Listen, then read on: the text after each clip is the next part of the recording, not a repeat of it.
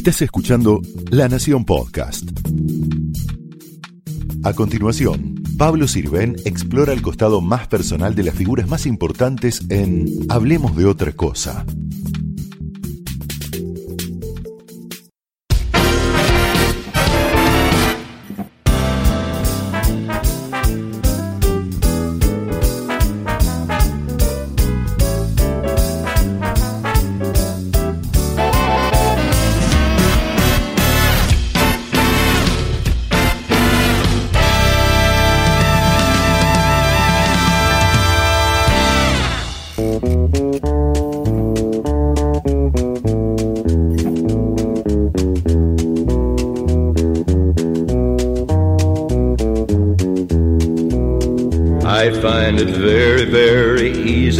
Be true.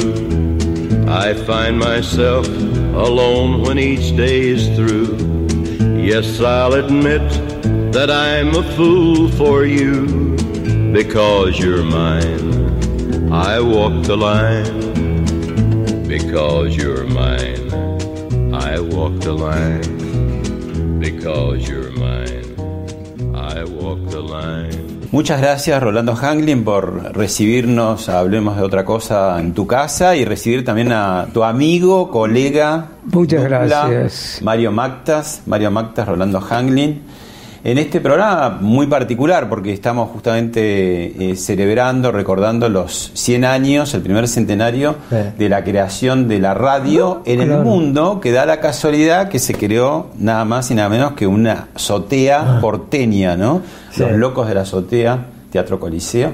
Y también por ahí los 40 años y monedas de- del gato Sí. y el sol. Vos sabés que no estamos seguros, ¿eh? Mm. Si son 40, 38, O 30. Pero son muchos. igual son- 41. Son, un montón. Bueno, si vas, vas cosiendo los tramos, porque hubo interrupciones y, y tal, pues llega, llega cerca. Pero Vamos a decir 40. Mil. Es Ah, digamos mil. Mil años. Oh, Ah, mil, mil. pero ustedes sí se conocen hace mil años, ¿no? Y uno diría Sí. que las amistades más remotas son las del colegio. Pero ustedes se conocieron antes del colegio. Antes. Así ¿Cómo? es, sí, sí, sí, sí. Yo creo que como cabe en, en- en muchos eh, asuntos del vivir influye mucho la, la suerte, el azar, ¿no? Sí. No, lo que pasa es que eh, Mario es primo de Pablo Gerchunov, que vivía en Ramos, ¿no? Claro, Estamos claro. hablando de Ramos Mejía. Ramos que vivían en Mejía. Y un día apareció Pablo con Mario. Yo iba a jugar a lo de mi Sí, primo. estábamos jugando, jugando. ¿Qué edades tenía más o menos? Chico, de, de- de 11, 10. Diez años, sí, aproximadamente. Bueno, y ustedes que son anteriores a la aparición de la televisión, ¿no? Sí. Eh, la radio, que siempre en esta época es más de los adultos, de los jóvenes para arriba, pero los chicos no. En esa época la radio a los chicos eh, también les llegaba, ¿no? Había... Sí. No era fundamental. ¿Qué se acuerdan de, de qué, de qué programas o qué Ta- escuchaban? Mira, Tarzán. Tarzán con César Llanos. Oscar Robito en el papel de Tarzanito. Babel Landó. Eh, Mabel Landó. Eh, Era Jane. efectos especiales de Gino Stortoni. En Radio Espléndida a las 5. Ahí parábamos el partido. Y después Nini Marshall, Tatín, Felipe Sandrini. Pinocho, Felipe. Bueno, yo los invito ahora a ir a un túnel de tiempo que hay algunas de esas figuras. También es túnel de tiempo para mí porque ahí estoy yo en un programa de hace 10 años sobre la radio. Así que lo vemos y lo charlamos. Bueno. Y el milagro se produjo. El mismo Susini engoló su voz y dijo... LOR, Radio Argentina. Señoras y señores, la Sociedad Radio Argentina les presenta hoy el Festival Sacro de Ricardo Wagner, Parsifal. Sí, amigos, esta es la casa de los Pérez García.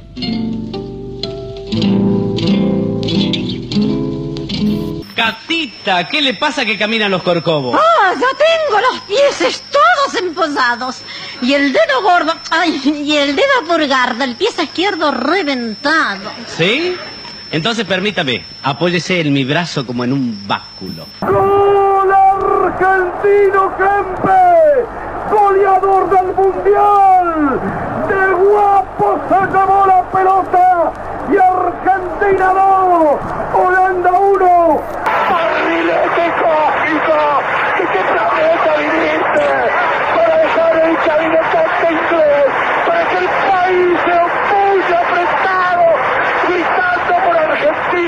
En la mañana de Continental, El Gato y el Zorro, el espacio de humor con Rolando Hanglin y Mario Mactas. Bueno, una cantidad de, ¿cómo Una- dirían? De, de- de- Una de- barrida im- importante, sí. Sí, sí, sí. En la que están incluidos ustedes también, ¿no? Hombre, qué amabilidad. Sí, efectivamente. Son Gracias, 40 años. Y, y- y- y hay 100.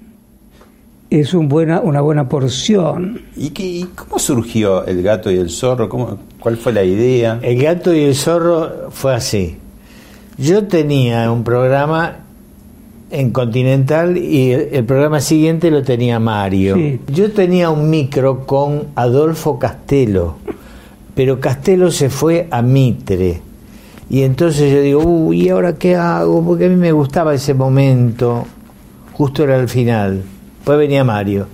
Y me dice, te traemos un cómico. No, pues yo no quiero un cómico, quiero un cómplice, un, un- un amigo que, no, que los dos nos, nos animemos, ¿no? Se retroalimenten en la Claro, y, entonces, Sí. este, y mi mujer, Martita, me dice, y llámalo a Mario, si Mario viene en el programa que está después.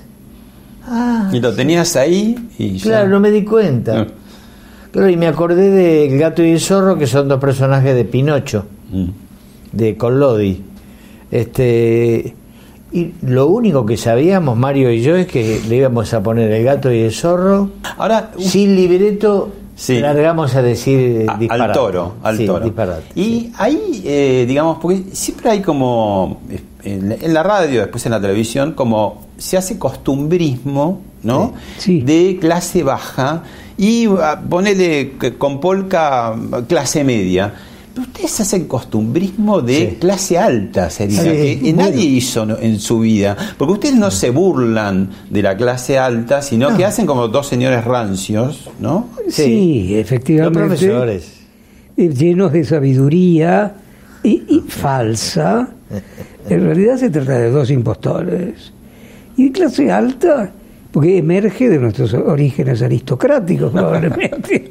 No sé por qué, porque no, no se ha hecho un estudio de- Claro. eh, con respecto a clases y todo esto. Ahora, ¿cómo me explicarían, ya, ya no tanto Mario y Lani, sino el gato y el zorro, que le puedan explicar a la audiencia, hablemos de otra cosa, cómo lo hacen o cómo se ponen de acuerdo para decir, bueno, hoy charlamos de tal cosa o de tal otra? No, en ningún caso. No, En ningún caso. Ni siquiera una pregunta clave. No, simplemente empieza. Y esto se produce una especie de, eh, pues, embriaguez verbal y mental. Embriaguez. Sí. Crearon otra cosa que es el stand-up. Porque el Sí. stand-up que se habla de los últimos años, ustedes vienen haciendo hace mil esto, esto es un stand-up, ¿no? sí, es un stand-up, pero sentados. claro, Sí. es verdad. Pero, es un sit down. pero es un stand-up. Sin, sin advertirlo.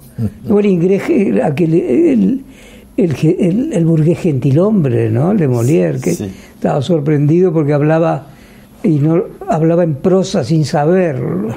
Claro. Y eso arrancaba, digamos, en, en ese pase, en ese microprograma, después se convirtió en un, en un bloque, En un 15 minutos. en un 15 minutos, ¿no? Y de pronto un día salta al teatro. ¿Y ahí qué pasó? Porque digo, ustedes no son acostumbrados a ver la gente. Están, los oyentes están lejos. Pero es lindo. Claro, pero digo, ¿cómo, cómo fue ese primer impacto? Porque ustedes no estaban. Eh, sí, muy- bueno, ¿Cuándo eh. empezaron a hacerlo presencial? Y no, sí, hace, Hace bastante tiempo. 20 Sí, sí, sí, sí, sí. Eh, fueron, eh, una época lo hice yo con Floppy, con Florencia Ibáñez. Sí. Después lo empe- empezamos a hacer con Mario. Eh, este, Era ya más difícil lo que había que acomodarse en horarios y en cosas. Claro. Pero en realidad el que dependió eh, de las épocas. fue, ¿no? per- fue persistente y en realidad y lo hizo de manera extremadamente eh, profesional es Lani. Ha tenido tem- temporadas de años. Ah, yo lo hice muchas veces, sí, en, en- en todo el país. Eh, Ahora, la- la- el que te viene a ver es porque te vie- sabe cómo lo haces y le, le entiende divierte. el Le guiño, ¿no? Ahora, Lani, vos que sos un, un rebelde a, a la modernidad, Sí. ¿no? Sí. Eh, ¿Qué pasa ahora que el gato y el zorro van a parar al streaming? No sé lo que es streaming. Y quiero saberlo, No, ¿no? Lo, lo odio. Desde antes de hacerlo. Ya. Vos sos más moderno. Casi, pero, pero no, no, no se trata de una, de una actitud moderna, es un- más bien darwiniana. Yo creo que es eso, es tra- trasladarse a ese, a ese mecanismo es, es forzoso, por otro lado, y me parece ventajoso. Como, como uno no tiene que hacer nada, excepto lo que, lo que tiene que hacer, ya se, se ocupan de esta, esta corriente que recorre muchos lugares. Y, Y entonces están haciendo una función streaming, ¿cuándo? El eh, 6 de septiembre a las 5 de la tarde Sí. por PlateaNet. Esto Bien. sería Bien, Mario. esto sería como una función, como decían nuestras madres y abuelas, una un vermut, Un una vermut. vermut, ¿no? Vermú. Vermú, una especie de té. Vermú. Sí. Muy adecuado para los- Clásicamente sí. Muy adecuado para los personajes que hacen ustedes, digamos, ¿no? Sí, sí, sí, sí. Sí, es verdad. Podríamos poner de moda algún vermú y Es un horario- invitarlos a que nos Nosotros, Mario, no vamos a poner de moda nada. Pero es un horario domingo a esa hora, ¿no? A mí me pasaba en los tiempos que éramos libres y íbamos a, a los cines, a los teatros, a las confiterías, un horario de muchas patotas de señoras grandes que salen Sí. al cine, a las confiterías, ¿no? Sí. Es un horario donde hay un público mayor, ¿no? Presumiblemente sí. Sí. Y, y bueno, que ahora tiene que adaptarse al streaming de pronto, que es agarra la computadora, Pero creo que, que hay, hay un promedio de personas de cualquier generación que se adaptan a gran velocidad. Pero de enorme, de enorme velocidad.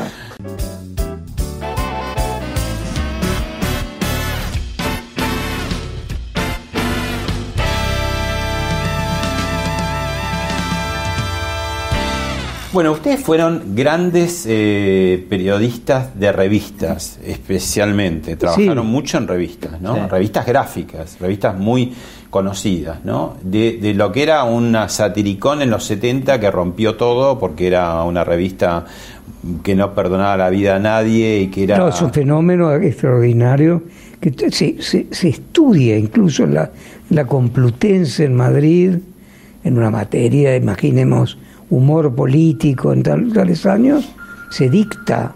Bueno, el satiricón sí, marcó toda esa época de los 70 y ahí se encontraron también, ¿no?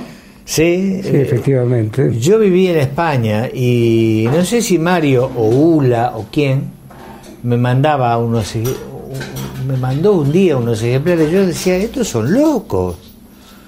Eh, porque yo estaba acostumbrado a una Argentina mm, más, más cuidadosa, ¿no? Sí. Este, y leía las revistas humorísticas españolas que son muy buenas. Eran muy buenas en aquella época. Eh, Hermano Lobo y qué sé yo, pero Sí, la, cordo, la codorniz. cuando, sí. cuando La volví a Buenos ¿no? Aires, este, fui a visitarlos a ellos y eh, enseguida me puse a laburar con ellos y me, me- vení gorda, vení. Y me sí, me, me- me enganché con el grupo y con las historietas y la verdad es que me, me estimuló mucho, me hizo sentir bien Mm. estar acá, trabajar acá con mis amigos. Ahora, después fueron de una revista que era muy, este, digamos, que rompía todos los moldes, a una revista como gente, Eh. ¿no? Que era más tradicional, aunque también era moderna, digamos, eh, Eh. pero ya, ya, llevaba unos cuantos años en los 70. Sí, es que en realidad Satiricón fue una, una, una publicación breve Claro. por sus clausuras Clausura, después este temporarias y finalmente Isabel Perón la, la, la Sí. clausuró, salió Chaupinela, creo que se llamaba. Sí. ¿no? La que la reemplazó. Y además se, se produjo una partenogénesis No, además Gente ahí que se tenía que empezar a ir de del ideas. país. tuvimos Y de- y de secuestros, ideas. tuvimos, tuvimos peligros, sí. Y de ideas dentro de la misma redacción. ¿no? Después eh, apareció de vuelta algo de eso en humor, pero ya era otra cosa, con algunos de los que habían estado en Satiricón, ¿no? Casioli, por ejemplo. Casioli. Lo Casioli, que era fu- fu- fundador de Claro, Satiricón. claro. Exactamente. Con Blota, ¿no? Con Oscar Blota, Blota. con Blota. Bueno, los invito a ver ahora a otro grande de la radio Bueno. eh, que cuenta ese grande de la radio cómo se trabajaba otro grande de la radio. Los peldaños primero los subió Antonio. Él, él es el precursor. Él es el precursor. ¿Por qué? A ver. ¿qué? ¿Por qué? Primero porque llega primero, estaba antes que yo en la radio, pero él llega ya con una posición, eh, ya con un mensaje, ya con un- una manera de decir diferente y este, rompe un poco el esquema tradicional de Radio El Mundo, que era un tono mesurado, Carrizo eh, impone el estilo vibrante.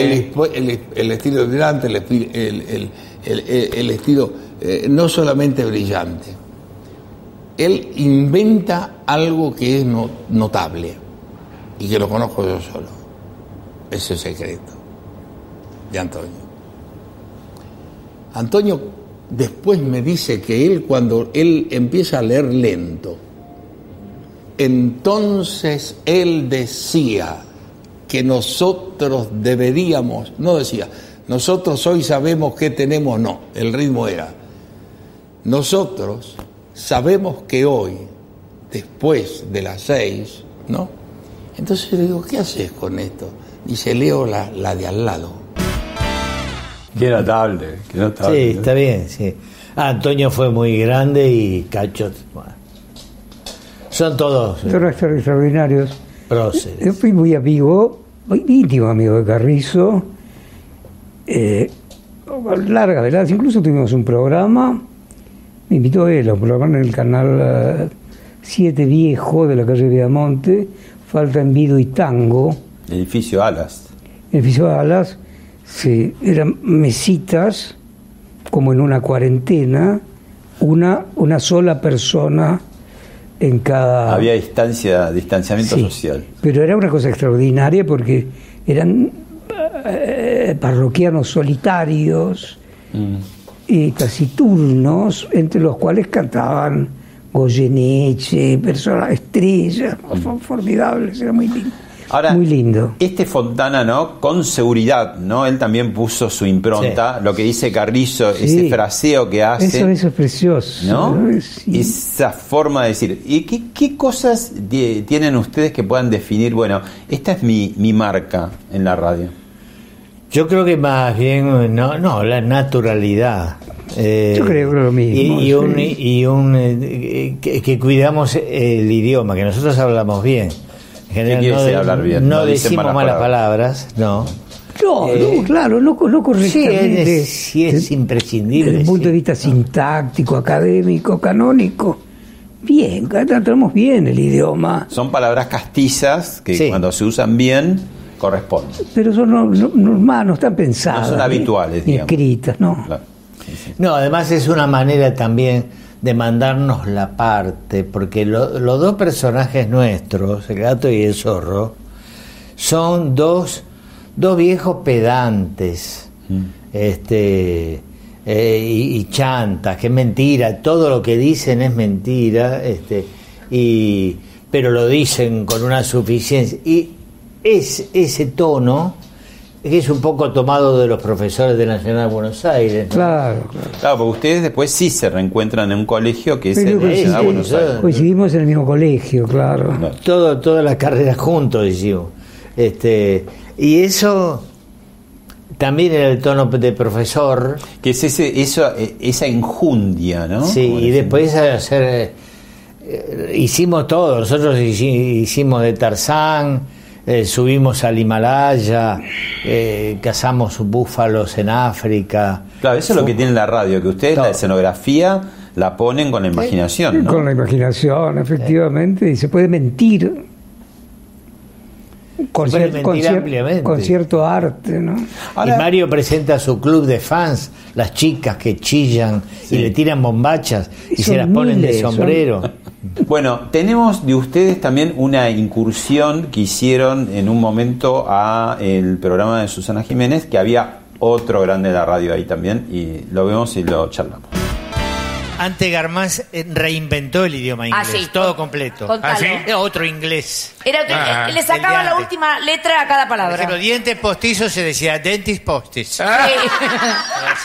y cuando subimos a un colectivo le dijo two bullets. Two bullets. No. Sí. Two bullets. Sí. Entramos, entramos a un restaurante y antes le dice, ¿hay menú físico? nosotros, nosotros nos moríamos. Nos moríamos. fue un viaje- Ustedes iban como cronistas, claro. Claro, fue un Obvio. viaje inolvidable, gente. maravilloso. Por Susana, estos enamorados de mí estaban como... Íbamos locos. Perdidos. Todos. Íbamos ¿Enamorados de- o calientes? No, no, por, cronistas. estaban enamorados porque son románticos. ¿ves? Son románticos. Que sí, claro. Son bastante- Papá Lani después cambió un poco, se puso más, Se puso más- calentón. más calentón, Pero, sí. En ese momento. Menos mal que no te agarró en esa época, No, si en te, ese te ponen momento- bolas en cualquier momento. ¿A qué se refiere Susana Jiménez con todas esas No, porque apostillas? nosotros fuimos. en esa época no se usaban los, los viajes periodísticos.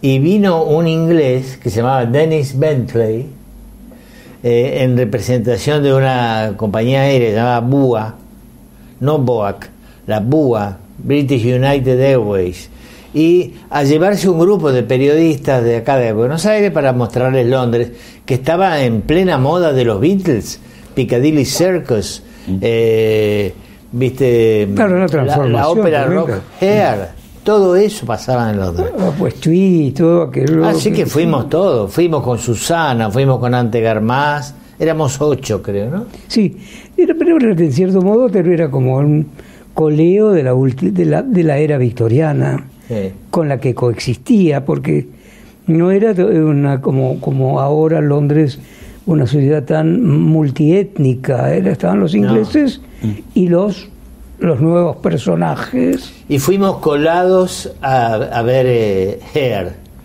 colados a la criolla, Lo fue- porque no había localidades. ¿Y cómo hicieron? No había nada. ¿Cómo hicieron para decían, colarse? ¿qué, le- qué- qué les gustaría ver a ustedes, que- queridos sudacas? ¿Qué- qué- qué-? Bueno, nos gustaría conocer a los Beatles. no, viven en Nueva York. Bueno, eh, nos gustaría, bueno, nos gustaría ver Hair. No, no hay localidades en los próximos seis meses. Bueno, entonces, viste, si no tenés nada, no me, no me ofrezcas, ¿no? Y un día pasamos por el teatro, le digo, mira Mario, está el teatro ahí de, de. Fuimos, hablamos con el acomodador, le dijimos, ¿cuánto me cobras para eh, colarme a, un- a un- a una butaca? Una libra. Ok, vamos, vamos, fuimos y la vimos. Yo no sé si vos dijiste o alguien que lo- lo- aquellos que fueron jóvenes ahí en los 60, 70 fue como la última generación feliz. ¿Por qué? Bueno, porque a lo mejor es algo drástico, quizás, como la última, pero siempre las cosas últimas tienen cierto prestigio, quizás por eso lo haya dicho. Pero me parece que había una... una Igual Dani tiene un matiz, pero ahora lo va a decir, Probablemente, Sí. pero creo que había una, una fruición, una euforia, una entrega al entusiasmo por ser periodista que era muy, muy gozoso y producía, Era una buena década. producía además fue felicidad. Muy Sí. buena década, digo. Era divino ser periodista. Se vivía bien. Era divino ser joven y hacer el amor con tu novia, que se estaba inventando en ese momento. Bueno, ya se había inventado, pero eh, nosotros lo, lo, lo, lo- lo inauguramos con un gran entusiasmo. Claro, Se- me imagino. Se, se- se abrían la- la- las puertas, de, se, se- se decían cosas, era todo muy... Un descubrimiento. La liberación sexual, ¿no? Que ahora pareciera una antigüedad. Es decir, ¿qué Parece, pare- parece- sí, sí, pero empezaba a producirse, sí. Está cansada la gente. Eh, eh, ¿me ¿Hablas de tu generación o en general de la No. gente en general? Sí, nosotros también estamos cansados. Pero no, pero la gente, o sea, ya no es la novedad del amor libre. El amor No, libre. pero, pero creo que se, se- se producía muy fuertemente eh, ca- casi como un clímax lo que ocurría en las redacciones. La, la- la vida en las redacciones es completamente distinto a cualquier orden de trabajo, de, la bohemia de nocturna, oficina. ¿no? Que no, no. La, la relación entre hombres y mujeres es muy franca, muy abierta, y era, era un permanente, permanente, incansablemente un juego de flirteos todo el tiempo. Sí. ¿Y qué, qué, qué dicen, por ejemplo, ahora cuando, bueno, sin que te venga a buscar una patrulla ultrafeminista y te, te capture? Por ejemplo, eh, ahora el Juan Carlos Lynch había asumido la dirección de Arteba y fue cuestionado por sexismo, misoginia, racismo y gordofobia. ¿Qué te parece todo, todo eso para una persona? Porque vos decías, bueno, antes las relaciones eran como más espontáneas, más naturales. Sí. Hoy en día, bueno, los cuidados. Sí, no, bueno, no sé qué habrá hecho este pobre Lynch. ¿Qué hizo? No, no estoy al No tan- sé, no, empapado, no. pero No sé. Son posteos, eh, no sé. cosas, twitters y, y demás. pero vos en general el feminismo es como que no, no, no lo ves. eh. A mí me gustan las mujeres. Sí. Sí, Las no, yo mujeres, te preguntaba por el feminismo, no, no. El feminismo no es, no es la verdad no es, No mi, es tu onda, no, es fuerte. mi, no es mi onda. No No, no, no, no. Pero, mira, este, ya pasó ese colectivo. es igual. Ese colectivo está, eh, va y viene. Por eso, eh, no, pero está- para mí ya pasó. Yo no discuto más nada de, de- de ese tipo de Te cosas. cansaste de, de discutir. Sí, porque además es feo hacerse odiar y que te insulten y que se te falte. Son muy insolentes para hablar. No, así no, así no me gusta. Tuviste, tuviste un poquito de algunas agarradas, ¿no? Sí. Bueno, yo, yo veo por las Te personalidades. cortan el micrófono. Bueno, eso, pero es- eso no vale. Con Carla Conte te pasó Sí. eso. Eso no, no, no, no vale, es desleal. No se hace eso. Mm. Pero bueno, pero también yo, yo me pasa a mí por tonto por meterme. Te enroscas y de pronto. sí, bueno, sí. eso yo decía, eh, las personalidades de ustedes, y, y les preguntaba como amigos, ¿no? Porque vos, vos siempre te- tenés un perfil como más eh, diplomático, ¿no? Eh, Quizás, irónico, quizás. irónico, irónico. Y el tuyo es más políticamente incorrecto, ¿no? Sí. Más, más, eh, totalmente, más duro en algún sentido. Sí, hay un matiz, digamos. Somos muy parecidos en la manera de pensar, pero. el gato y el zorro son Mario, más, mm, No, la manera de pensar, el gato y el zorro son más parecidos entre sí que ustedes dos en verdad, digamos. Sí. ¿no? Sí. Bueno, son dos personajes Así es. sí, que sí, estamos sí, sí. actuando, ¿no? Este. Sí, pero eh, eh, eso fue una época mía que yo me puse, me, me quise hacer el polémico, no Una sé pa- cruzada. no, no sé para qué. Claro. Es una tontería, no, no tiene sentido discutir. Ahora, e- e- es un poco el, paso de la vida, ¿no? Como uno ve algo en un momento que es tu lucha, tu cruzada, y después lo ves con otra filosofía y decís, no vale la pena. No tiene sentido, Sí. exactamente. Porque después quedas como en un lugar cavernícola, casi. Claro, además, este, la- la- las, la- las chicas que han discutido conmigo en, en tres o cuatro veces no saben que yo era re- recontra liberal y recontra zurdo y, re- y recontra sexualoide, todo, todo. Y todo, o sea, nudismo, y acordémonos, nudista ¿no? también. Nudismo. Bueno, eh, los invito a, a escuchar y ver a uno de los grandes productores de la radio, como es, que creo que te produjo a vos, no sé si a Mario, que es Fernando Marín. Sí, sí. Vale, cómo no. aquella premisa de informar, formar y entretener se desvirtúa. Y después la falta esta que te digo de especialización, el todos hacen todos, peón en todo, maestro en nada, decía mi, mi querido viejo. Pero bueno, este, es así, evoluciona y, yo a la radio la sigo amando como la sigue amando todo el mundo. Eh, no podemos ser necios y decir antes era mejor y no, yo creo que no quiero caer en ese, en ese lugar común todo tiempo, todo tiempo viejo fue mejor al de ahora. Cada cosa en su tiempo. Hay cosas este, hoy fenomenales, alternativas, distintas. Así que estoy, estoy muy feliz de ser un apasionado de la radio, rendirle con estas palabras y este par de minutos mi homenaje a ella Menos mal que existió, que existe Fernando Marín, porque eh, produjo grandes, grandes. Produjo a, Minguito, produjo a Mesa, Mesa de Noticias, que era espectacular, con efectos especiales. Vos te imaginabas toda una situación sin verla. Este, no, Fernando ha aportado muchísimo y además nos dio laburo a todos. Sí. A todos nos dio una oportunidad. y, este, un gran amigo. ¿Cuáles son las claves, Mario, de, de- de la radio? Que te parece que esto, esto es lo que hay que hacer, ¿no? En, en la radio. Eh, Pues creo que la sinceridad es, es bueno. Creo que eh, eludir desesperadamente la, la tontería, la- la- las palabras que se ponen de moda, Las viejas palabras, traerlas de vuelta, eh, ¿no? traerlas de nuevo. Escuchaba una- un par de horas de, de radio y de televisión y todo, todo, todo les parece que es, que es una metáfora. Es decir, todo, digamos, la, la ostentación de la ignorancia, eso ofe- ofende.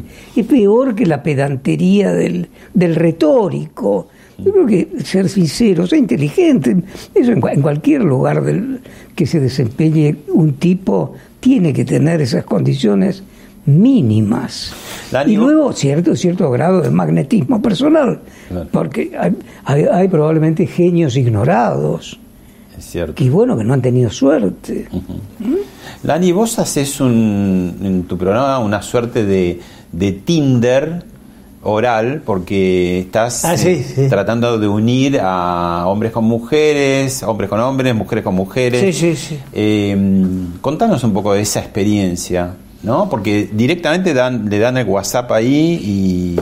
Sí, bueno, se, se, se basa en, en el intercambio telefónico, después que se arreglen ellos. ¿Y Este, qué, qué devoluciones tenés? ¿Qué, qué, qué sabes que pasa? ¿Cómo? Ah, sí, sí, lo que pasa es que hay señoras que dicen, me llamaron 1800 tipos. ¿Así? 1800. Otra señora 1900. Lo que les ruego, señoras grandes, ¿eh? es que no me llamen más chicos jóvenes, por favor. Basta de chicos de 20 años. No quiero, quiero un señor. Un señor, dice. Las señoras. Señoras dicen. a veces de, de, de 80, ¿no? Señoras de hasta de 80. Hay de 20, 40, de 60, de 80 y de 100. De todas las edades. Este, ¿Y vos por qué te pusiste en, en Celestino? Porque digamos, si Porque me gusta escuchar a la gente cómo habla. Me gu- mm, a mí me gusta escuchar. Y me gusta a ver cómo se expresa y cómo dice. A ver, decir qué es lo que estás buscando. Bueno, yo estoy buscando un tipo así, un tipo asado, o, una mujer de esta y así. Pero, eh, a ver, explica si sos alto, bajo, rubio, morocho, eh, de qué trabajás, de qué has trabajado, si tenés hijos, estás divorciado. Bueno, Tu programa va de última hora de la noche a primera hora de la Sí. madrugada, ¿no? Sí, es trasnoche. Sí. ¿Qué, qué tiene de particular la radio nocturna? la radio de la noche. Vos tiene- hiciste todos los horarios, todos. Sí, todos. ¿Y qué tiene la radio nocturna? La noche tiene que la gente te ama. La que la- a la mañana no te ama, te escucha. Te La- informa, quiere saber cómo Sí, está el quiere saber, tránsito. está apurada. Claro. En cambio, la noche está sola. Distendida. Este, y escucha y, y piensa más lo que le decís. y te- te- tiene una, ado- una adoración, una cosa afectiva muy linda que además te, se te emociona. Te- eh, vos también los querés. Yo no, yo no, no, no, no conocía la noche hasta que me pusieron a la noche. Claro. Y la verdad y la es que disfrutás, porque no tenés Sí. móviles, no tenés el noticiero que te interrumpe cada 10 minutos, es todo No. como más, Ojalá. tranquilo. A veces digo que, que venga el noticiero, que se me acabaron los temas, ¿viste? Porque este, a veces uno. Yo mezclo noticias cortitas de color con comunicaciones con personas, con otras que hace lectura de la locutora, qué sé yo. Eh, hay momentos que se te acaba la garganta. Sí, claro. Y vos, Mario, lo de tu experiencia, contanos cómo es. Y con, radio. y con, y con la radio, y para mí es una, un- como un enamoramiento, a mí me, me, produce, me produce placer íntimo hablar en la radio, pero no eh, por el placer de escucharme a mí mismo, por, por la fuerza y la belleza de la palabra. ¿Cuál sería la diferencia? Porque vos en TN eh, estás hablando a una cámara y cuál es la diferencia con hablar al micrófono. ¿Sos la misma persona con temas parecidos? Soy la misma pero ¿Cuál es la persona. diferencia? ¿Qué te da la radio? Soy la, la- la misma persona, en realidad. La misma persona, ¿no? Pues, eh, eh, eh, tengo, no sé si decir un estilo, una manera de ser introspectiva, ¿no? No Que la radio favorece, No tengo nadie secta, no tengo partido, Sí. no tengo sindicato, no, tiene, no tengo ideología, estoy solo. Una especie de paria existencial. Sí, pero, me- pero, pero me siento bien así, Mm. porque es más desafiante, es decir, co- conforma finalmente un estilo que puede ser aprobado o repudiado, pero en general no, me, no hay más aprobación que repudio en, en, en los últimos años. Debe ser una ola de piedad que se avecina, supongo. Y en la radio en la radio creo que, tiene- que- que- que hay, hay un, un- un hilo de, de- diferencial que parece interesa- me parece decisivo. En la radio vos podés hacer breves silencios, como en la música. Yo lo hago. Hugo Herrero Martínez era Uh, el uh, maestro uh, del silencio. Y. Carrillo también. Sí. Carrillo de pronto eh, mm, se amacaba como en un silencio. Y es un silencio que se escucha, Y ese ¿no? silencio es muy expresivo, Sí. que, que te cae una gota de silencio para la gente también. Ahora, es, si es estás una- balsámico. Si estás una hora callado es un poco mucho. Sí, sí, sí. La- Se las personas empiezan a sospechar. Claro. Bueno, ahí, ahí tenemos gente como ustedes que también trajina mucho el micrófono, gente que sabe y que hace radio y que dice lo siguiente. La radio está como... Yo no lo digo, es una realidad. Les guste verla o no, es, es una realidad. No, no, la, hay una audiencia muy grande que ya no está escuchando radio y es un, es un hecho etario. Creo que la radio además ahora se ve, ¿no? cosa que antes no pasaba. A mí personalmente eso no me gusta, ¿no? Y yo preferiría saca un poco de magia. Obvio. Pero para esos Pero- eventos está bueno. Eh, la, la modernidad es así. Entonces la radio además de escucharse se, se ve. Entonces como se ve, se pueden hacer e- esas cosas. ¿Cómo se cambió la modalidad, los formatos, los dispositivos para informar? Me hincha un poco. ¿Te hincha un poco? Sí, sí, me hincha un poco. Este, que todo tenga que ser, ¿no es cierto? El tweet y esto y el otro, este. Sí, sí, me, me adapto, obviamente, ¿no? Pero, este, no, no, no tengo esa, esa voracidad, ¿no es cierto? Que, que puede tener eh, una generación más joven. Eh, Claro. Yo creo que es un tema generacional. Ahí está un poco, no estás solo con el tema de los dispositivos y, y rabiar con ellos, ¿no? Pero ¿acaso no, la radio no, fue un dispositivo hincha, nuevo en su hincha, momento? Magdalena, sí. Claro, la radio fue un un dispositivo nuevo, por supuesto. A mí me gusta mucho Longobardi. Mm. Me parece que es muy bueno. Sí, a mí Este, también, me parece Tiene un ritmo. acierto. Un ritmo, sí, atento. tiene una cadencia buena. Ahora, vieron que él decía eh, que no le gusta la camarita en la, en la radio, ¿no?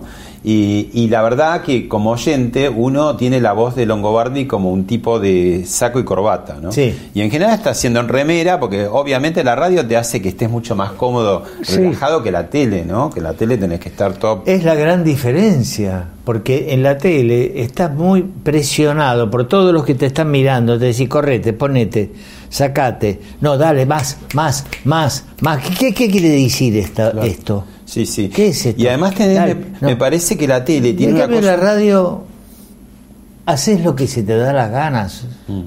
que la, la tele tiene esos estudios enormes, ¿no? Me estoy imaginando el de Marcelo Tinelli, que pone una distancia física con el televidente. En cambio, como yo no te veo, vos me estás hablando directamente al oído. Acá, ¿viste? Si es de noche, estás con la, la- la Al mi- radio acá. al micrófono y, es acá. y- y- y- y a pesar de eso, no es uno de esos lugares comunes, pero uno, cualquiera que está que esté en este oficio, sabe si lo están escuchando o no.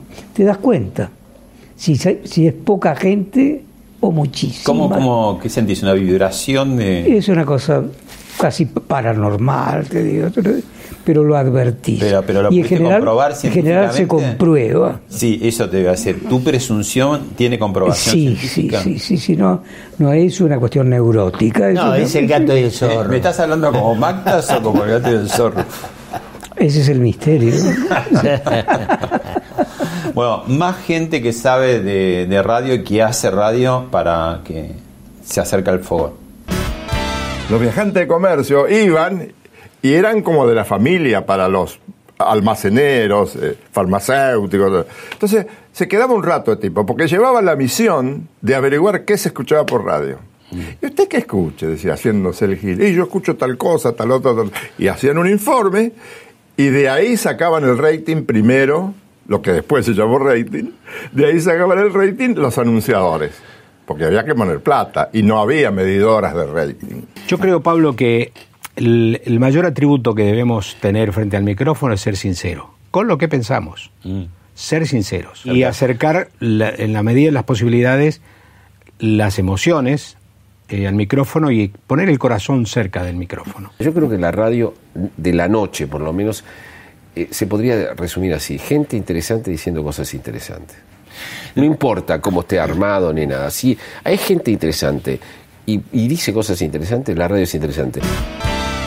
Está bien. Sí, son todos buenísimos. Y eso son definiciones estupendas, sí. de- desde, otra, desde otros ángulos, efectivamente, tienen razón, está bien, saben. Sabe, yo creo que el, el, el quid de la radio está en hablar de una manera popular, espontánea, sin decir malas palabras ni guarangadas, salvo alguna que venga justo, ¿no? Este, Prefiere la picaresca, como se decía. Sí, sí. Pícaro, decir, bueno, muchachos, déjese de hinchar. Eso, como dijo Magdalena, es me hincha un poco. Así está bien dicho. El asunto es tener ese punto de ser educado, pero cotidiano, normal, normal. Eh, Te, te ve más humano la gente. Igual nosotros venimos de una generación donde en, en tu casa, si decías una mala palabra, no te iba muy bien, y si en la radio decías una mala palabra, suspendían a, a la emisora o le Sí, castigaban sí, y no le sí, ponían publicidad. Y eso nos hizo con el tiempo naturalizar eso, ¿no? Las nuevas generaciones no viven eso, no vivieron Para eso. nada, ahora dicen de todo, a mí no me gusta. A mí, no me gusta. Y no porque te escandaliza, sino porque... No, porque No, terminó por aburrir. Es ordinario. Como un argumento fácil, ¿no? Como decir, bueno... Es un punto de, sa- de saturación, es la física. Es como rascarse la entrepierna, no sé, mira, no, no queda bien. ¿Qué cambió, eh, volviendo, me, me acordaba un poco de la novela esta que, que hiciste de los zarpados, ¿no? De, volviendo un poco a lo que hablamos de la gente de los 60, ¿no? Los hombres de la generación de, de ustedes que eran rebeldes en tiempos de pocas libertades, porque Sí. Sí. gobiernos, no, no era como ahora una democracia seguida, sino que se cortaba bastante seguido, ¿no? Y de golpe de pelo largo, la marihuana, el amor libre, como vos decías. ¿no? Este, mm, ¿qué, qué Los, pasó? tri- los tríos. Sí. ¿Y qué pasó? Digo, o sea, mayor libertad, como que to- todos esos hombres y mujeres mitológicos se fueron como. Y pasó diluyendo. que, pa- primero, que nosotros estamos más grandes ahora. Eh, pasaron, pasaron 40, 50 años.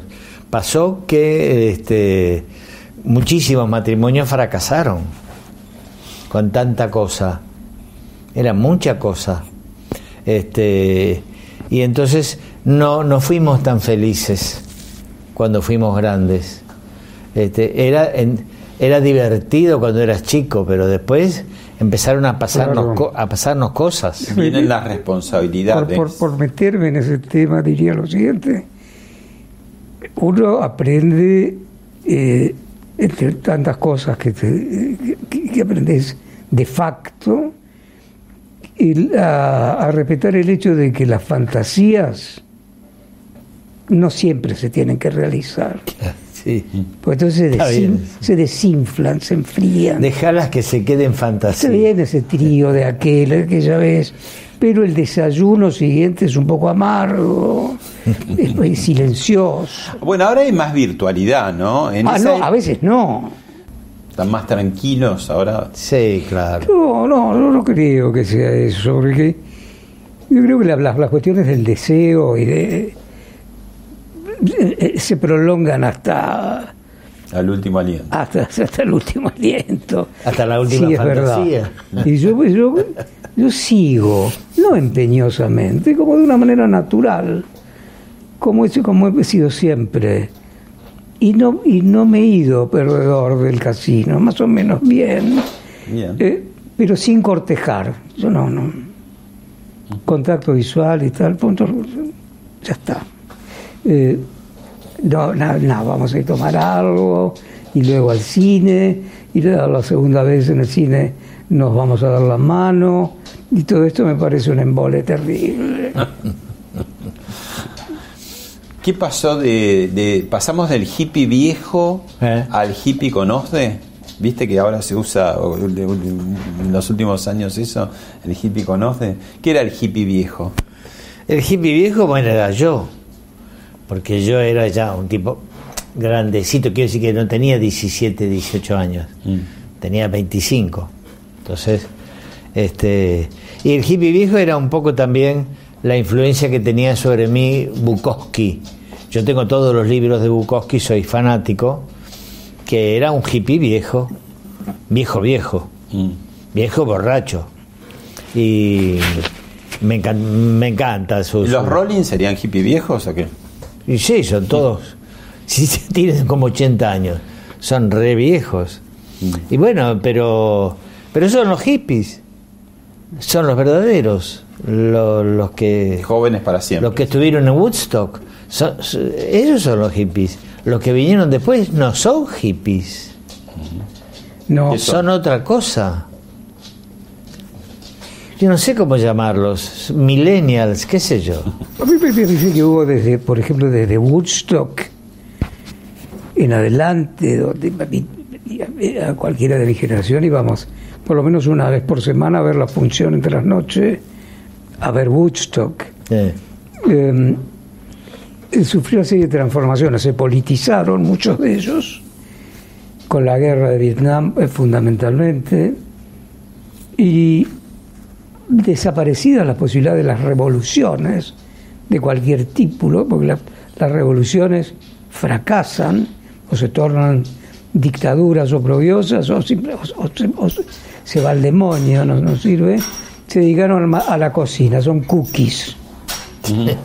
Cam- cambiaron la revolución por la, por la cocina. Cocinan muy bien. Bueno, escuchamos a- recién a Fernando Marín y tenemos otro gran productor, en este caso Julio Moyano. Bueno. El cambio es irreversible, recuerden. Es tecnológico y generacional. Los de 30 para abajo ya no escuchan radio. Las radios online es el futuro inmediato donde cada uno escuchará lo que quiera, cuando quiera y donde quiera. Se anuncia para el año próximo el apagón analógico este, de- del sistema. Eh,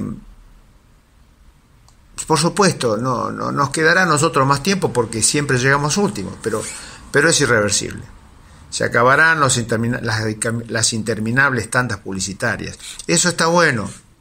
Nos tendremos que adaptar, pero a los de mi generación les quedará el gustito agridulce de los tiempos de Fontana, Larrea, Carrizo, Mareco, el peruano, el fútbol con José María y Víctor Hugo, Neustadt, Badía, Fernando, Betty Elizalde, Nalin Hanglin y tantos inolvidables.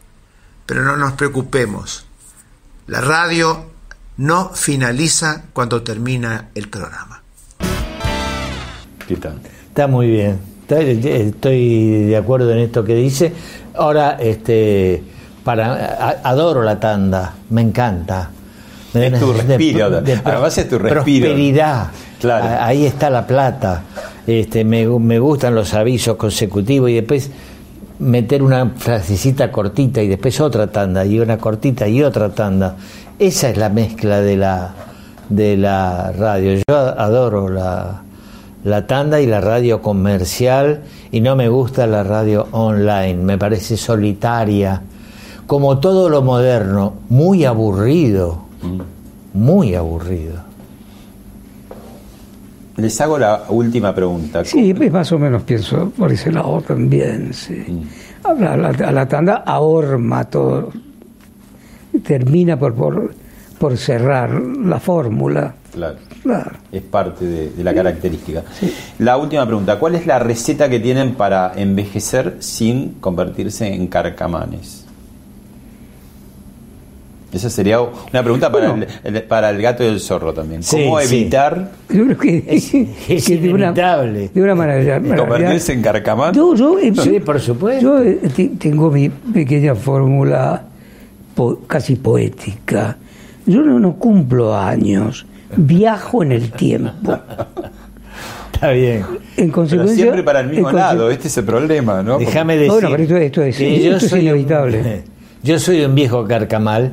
Estoy muy contento este, de, de ser viejo porque ahora sé más que antes. Eso me da placer.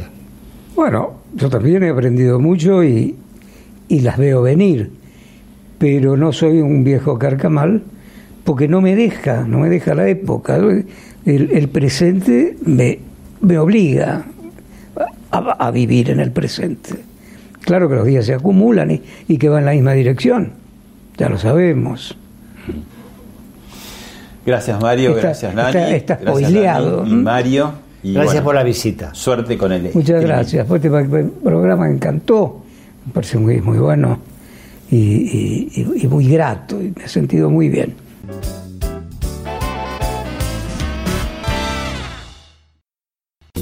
Esto fue Hablemos de otra cosa con Pablo Sirven, un podcast exclusivo de La Nación. Escucha todos los programas de La Nación Podcast en www.lanacion.com.ar. Suscríbete para no perderte ningún episodio. Estamos en Spotify, Apple Podcast, Google Podcast y en tu reproductor de podcast favorito.